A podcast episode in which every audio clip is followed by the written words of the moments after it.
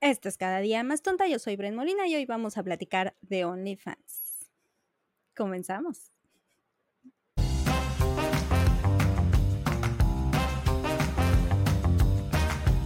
Bueno, antes que nada y como siempre, muchísimas gracias por haberle dado play a un nuevo capítulo de Cada Día Más Tonta. Gracias por las estrellitas, los likes, los shares y básicamente por no haberme cancelado todavía. Muchas gracias. Y pues nada, hoy vamos a hablar de OnlyFans, porque sí, la cosa está muy cabrona, la inflación no se detiene y las cosas están muy caras. Pero no, no, no es mi idea meterme a OnlyFans. Lo que sí es que la, la neta no lo pensé activamente, pero pues sí me había salido por ahí un TikTok de un libro de alguno de estos dudes que hacen este cursos para emprendedores y todo y tenía como un libro para, la, la, neta es que no me acuerdo, te lo voy a poner por aquí porque voy a investigar. Este, tenía este libro para cosas en las que puedes invertir o cómo ser dueño de tu propio dinero, ya, ya sabes, uno de esos títulos y una de las opciones era abre tu OnlyFans. Y en mi cabeza, pues OnlyFans sí era una plataforma para eh, de suscripción en la que intercambias contenido y la gente te paga y todo su show, pero un poco ignorancia, un poco inocencia, pues yo creí que eran fotos subidas de tono y un poco eróticas, pero nada más. Y, oh sorpresa, mi novio me dijo, no, Bren, es pornografía. Entonces dije, pero ¿cómo? Y me dijo, sí. Y dije, mmm. Y entonces ahí se fue mi sueño de abrir mi OnlyFans. Pero pues sí dije, quiero investigar más al respecto. Entonces me puse a leer un poquito sobre la plataforma. Y mi conclusión es que pues refleja un lado súper triste de nuestra sociedad.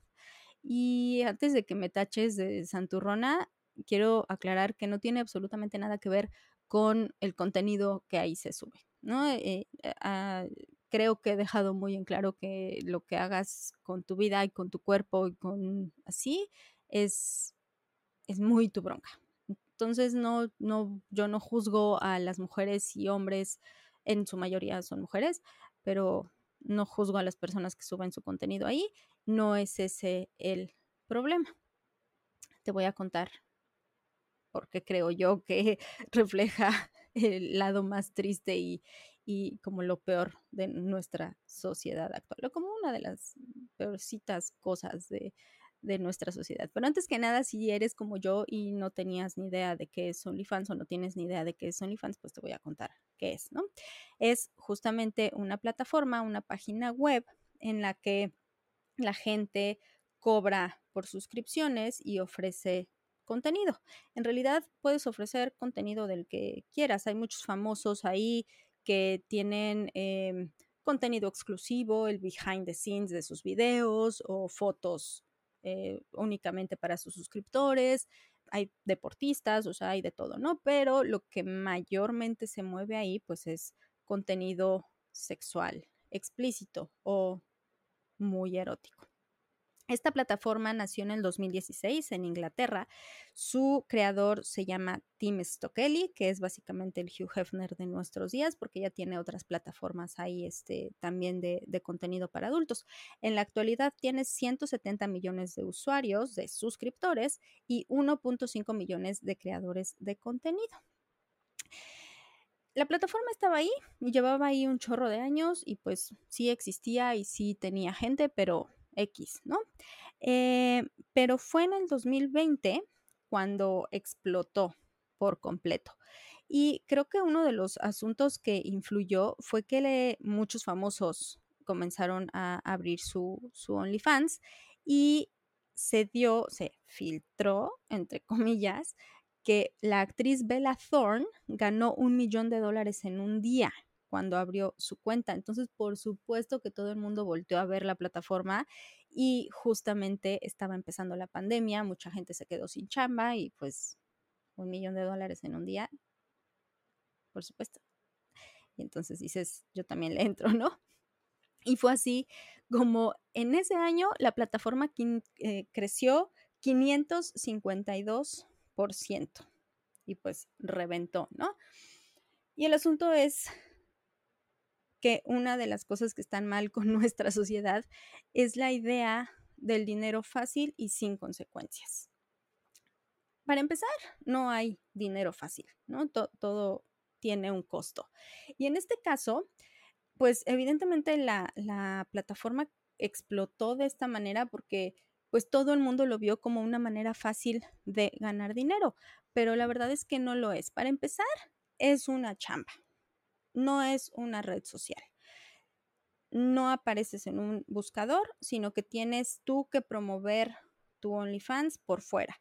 Es decir, te tienes que exhibir en otras redes sociales y anunciar que tienes OnlyFans y pues de ahí jalar gente hacia tu canal de suscripción. Tú decides cuánto cobras por tu suscripción. Creo que lo máximo son 20 dólares al mes, em, pero tú decides cuánto cobras, qué tipo de contenido ofreces y hasta dónde quieres llegar para satisfacer a tus suscriptores. Si tienes como esta onda de eh, mensajes directos con ellos, tienes que contestarles lo más rápido posible porque pues tienes que mantener contento al cliente, lo que significa que pues hay que estar pendiente todo el tiempo del celular para contestarles, ¿no? Y por ahí en varias de las, estuve como escuchando testimonios de, chavitas, hablo de mujeres porque la mayoría son mujeres, em, chavitas o, o, sí, chavitas que decían que, este, que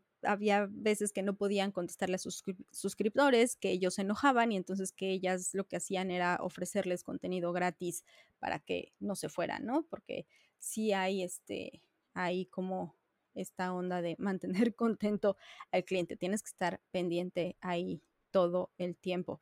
Em, y ese es como, como, como la trampa de la plataforma, ¿no? Que en realidad la gente que hace el dinero eh, que, vemos en algunas noticias, ¿no? Seguramente has visto estas noticias de chavas que dicen, ay, pues es que yo me compré esta casa con mi primer mes en OnlyFans, o ay, es que yo tengo este estilo de vida gracias a OnlyFans, o has escuchado seguramente de Kareli Ruiz, que yo no tenía ni idea de quién era, pero es la modelo mexicana que tiene más seguidores y que tiene más, este, pues que entra más dinero por OnlyFans.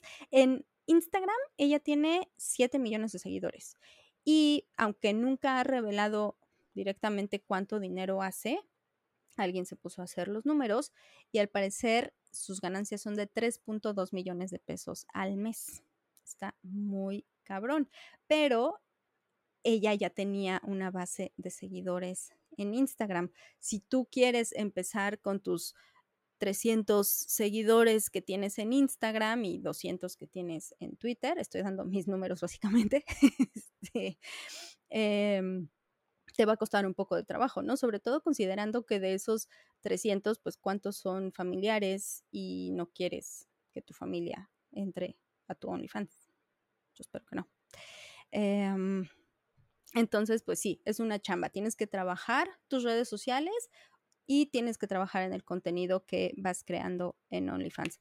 O puedes contratar a una agencia, porque por supuesto que hay agencias que manejan las cuentas de OnlyFans de diferentes personas y te promueven en sus redes sociales. Pero pues eso implica que sueltes un poquito del dinero que ganas en la plataforma.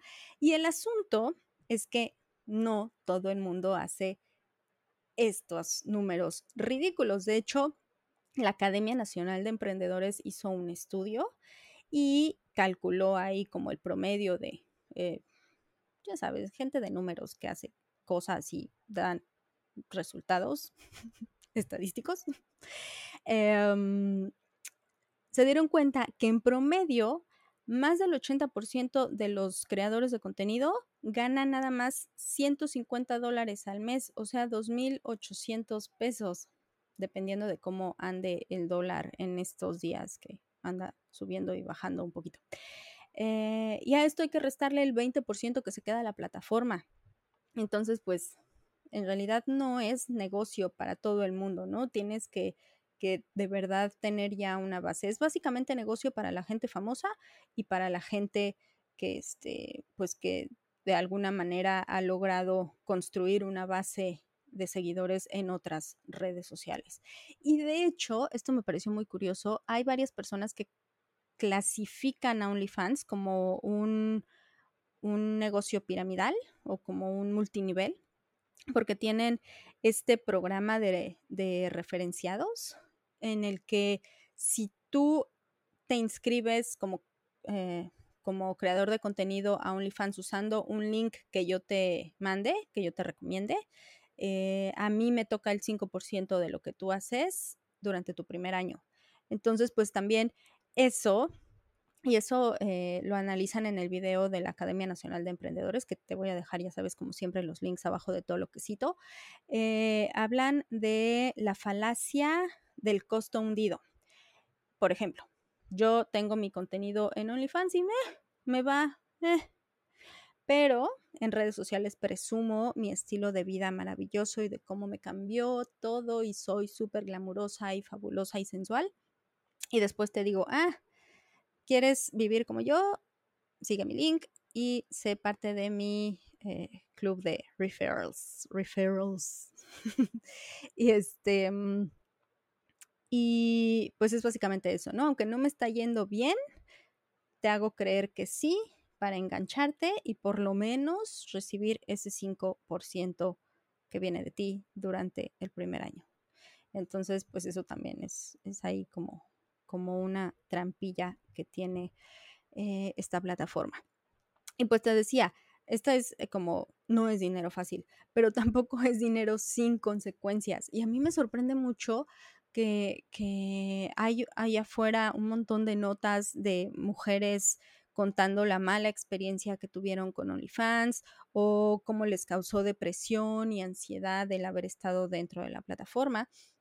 Y todo se resume a circunstancias que pudieron haber previsto si se hubieran puesto a medir las circunstancias y las consecuencias de sus actos, ¿no? Porque son cosas súper obvias. Eh, por ejemplo, una que hablaba de encontrarse en la calle a suscriptores y pues que para ellos era muy fácil hablarle como si se conocieran y, hacerle sugerencias o pedirle eh, directamente alguna foto o algún, este, algún tipo de contenido explícito, por supuesto pagado, pero ya este, en persona, ¿no? Y entonces la chavita se sentía muy ofendida. Yo no digo que esté bien que los hombres se acerquen así a pesar de que eso es a lo que ella se dedica, se dedica a eso en la página y afuera es otra onda, ¿no? Sí, ese es el mundo maravilloso rosa con el que todos soñamos, pero la cosa no es así. La cosa es que si te dedicas a esto, a, a, subir contenido para adultos en una página, pues por supuesto que vas a tener reacciones afuera y te van a reconocer y probablemente se sientan con el derecho de señalarte. Si está bien o si está mal, no lo vamos a discutir aquí, pero es algo que debiste haber medido antes de tomar la decisión. Y esto me hizo recordar ese capítulo de Friends en el que a Phoebe la confunden con su hermana Úrsula, que sí es actriz porno. Eh, la manera en la que Phoebe lo maneja es bastante sabio. Entonces, si te vas a meter a OnlyFans, ve primero ese capítulo para que sepas cómo responderle al próximo hombre que se te acerque. Em, otra consecuencia que tampoco parece que midieron fue la reacción de su familia, ¿no? También había por ahí un, testimonio de una chavita que decía, pues es que yo vengo de una familia súper cristiana y mi papá es militar y pues cuando se enteraron me corrieron de la casa y entré en depresión y sé que me quieren pero me rechazan y... O sea, tu papá es militar y son cristianos. ¿Por qué crees que te iban a decir, ah, qué padre, mija, que ya encontraste un camino en la vida? O sea, no, tienes que, o sea, y, esto me parece que está muy presente actualmente. No sé si es por la manera en la que ahora consumimos todo, que todo es como muy efímero, pero me parece que la gente cree que no tiene consecuencias absolutamente nada de lo que hacen, sobre todo pensando en lo que hacen en Internet no entienden que lo que está en Internet, lo que subes a Internet, se queda en Internet y ahí todos tenemos esta huella digital. Entonces, aunque decidas ya no dedicarte a eso, ya están ahí tus fotos y alguien las guardó y alguien las usará cuando quiera usarlas, que aquí en México es ilegal, pero eh, el caso es que em, hay consecuencias y, y parece que las nuevas generaciones o, el mundo ahora no, no está como muy atento a eso. Este, entonces, esa es como una de las cosas que quería yo señalar. La otra, y esta es una de esas ideas circulares que yo espero poder expresar lo mejor posible. Em, por un lado tenemos al feminismo saliendo a las calles a gritar y a exigir y a rayar en las paredes que no se nos cosifique, que no se nos sexualice. Al mismo tiempo, se está pidiendo libertad sexual, que podamos decidir con nuestro cuerpo, que podamos decidir qué hacer con nuestro cuerpo, ¿no? Esta libertad sexual le da a su vez el semáforo en verde a estas mujeres que deciden cobrar por em, sexualizarse y por eh, ser vistas como objeto de deseo en un, en un sitio web, en una página. Y entonces esto me hace, me brinca un poco y me hace pensar, no, no difumina un poco lo que se está exigiendo en las calles, no, no se pierde un poco el sentido. Entonces, ah, no sé, lo, lo, estuve como pensando mucho y como dándole vueltas y, y pues eso te lo dejo ahí también para que lo reflexiones tú. Em, a mí me parece que sí lo difumina un poco. Sé que es mucho más complejo, pero, pero a final de cuentas creo que, se pierde un poco lo que se está pidiendo de este lado al, pues al final de cuentas terminar siendo un objeto sexual a raíz de esa libertad. No sé, me parece, me parece un tema de discusión que podría ir mucho más allá de un fragmentito en este podcast. Entonces, pues ahí lo dejo.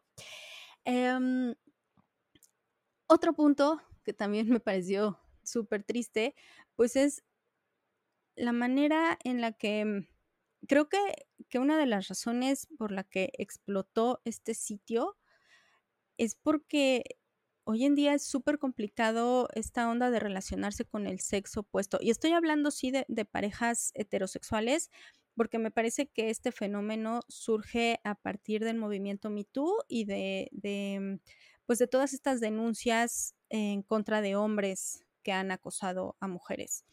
Eh, que por supuesto está bien y, lo apoyo eh, por completo, ¿no? Pero sí creo que los hombres en general se han replegado un poco y, no, lo digo yo, lo he leído en algunas otras ocasiones y en artículos distintos de hombres que dicen ya no sé cómo acercarme a una mujer sin que parezca que la estoy acosando, ya no sé cómo ligar, ya no sé cómo decirle a alguien que me gusta sin que crea que, estoy eh, atosigándola o, en la oficina, ¿no?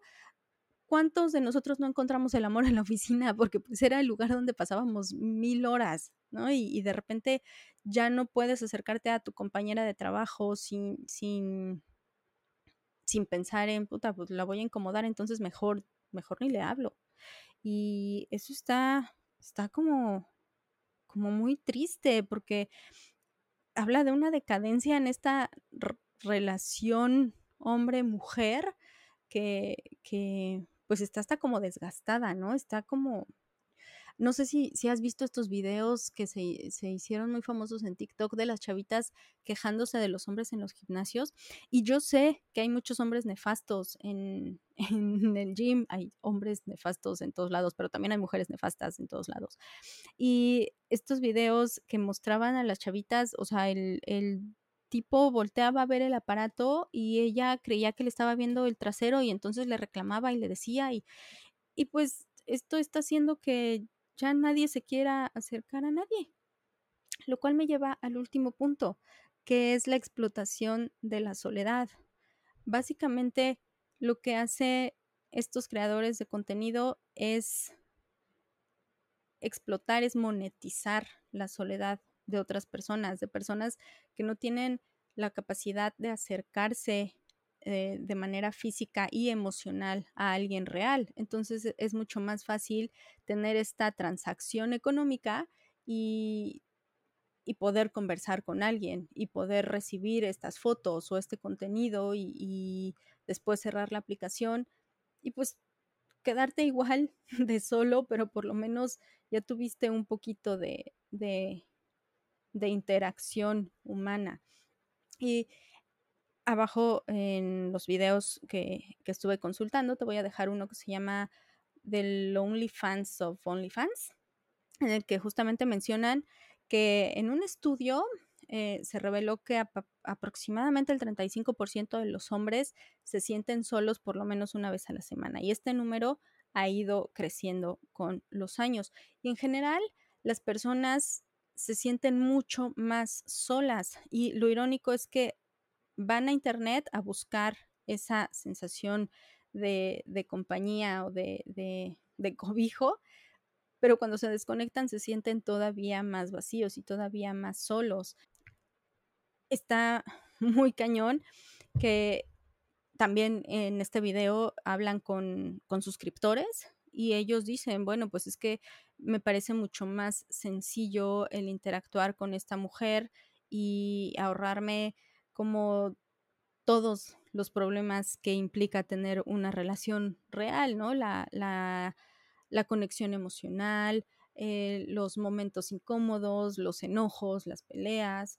Aquí, pues, todo fluye, todo es bonito, ella te tiene que hablar bien porque pues le estás pagando, entonces, eh, qué mejor. Y no solo ocurre con esto de OnlyFans, también hay páginas ahora de novias virtuales que pues también pagas por tu novia y todo el tiempo te habla bonito y todo el tiempo todo es felicidad, pero pues al final está como